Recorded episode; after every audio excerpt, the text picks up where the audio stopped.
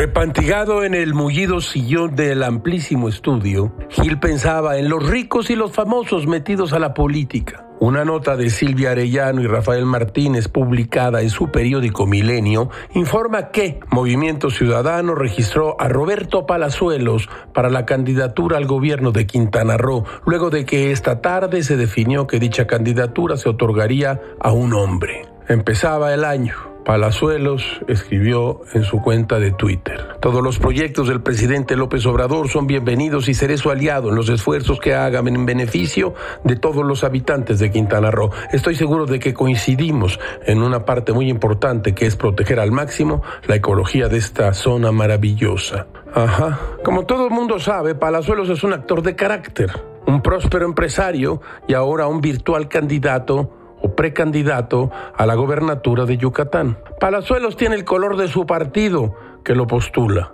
El naranja de Movimiento Ciudadano. ¿Qué naranja está Palazuelos? Mucha lámpara de rayos de sabe Dios de qué. Dicen que Luis Miguel le enseñó la audacia. Todo, todo es muy raro, caracho. Como diría Anatole France, la impopularidad tiene asegurada todo el que goza de popularidad.